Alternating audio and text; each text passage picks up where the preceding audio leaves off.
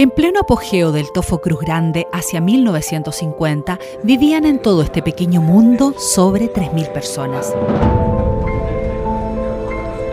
Acuñado en la historia de la región de Coquimbo su gentilicio, varias generaciones de tofinos trabajaron en la mina en condiciones duras y difíciles, determinadas principalmente por el gran aislamiento geográfico.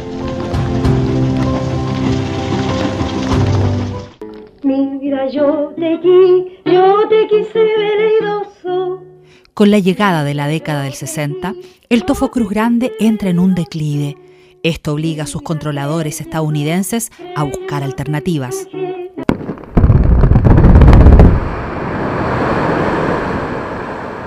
En los alrededores se comienzan a buscar nuevos puntos de explotación debido al agotamiento del mineral del tofo Cruz Grande.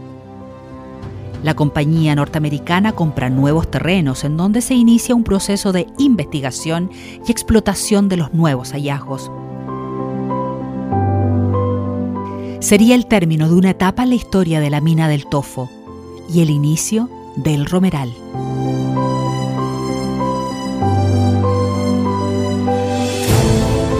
En la región donde todo comenzó, CMP y Mi Radio presentaron Memorias de Tierra Minera, una mirada a la minería regional, desde Domeico hasta hoy.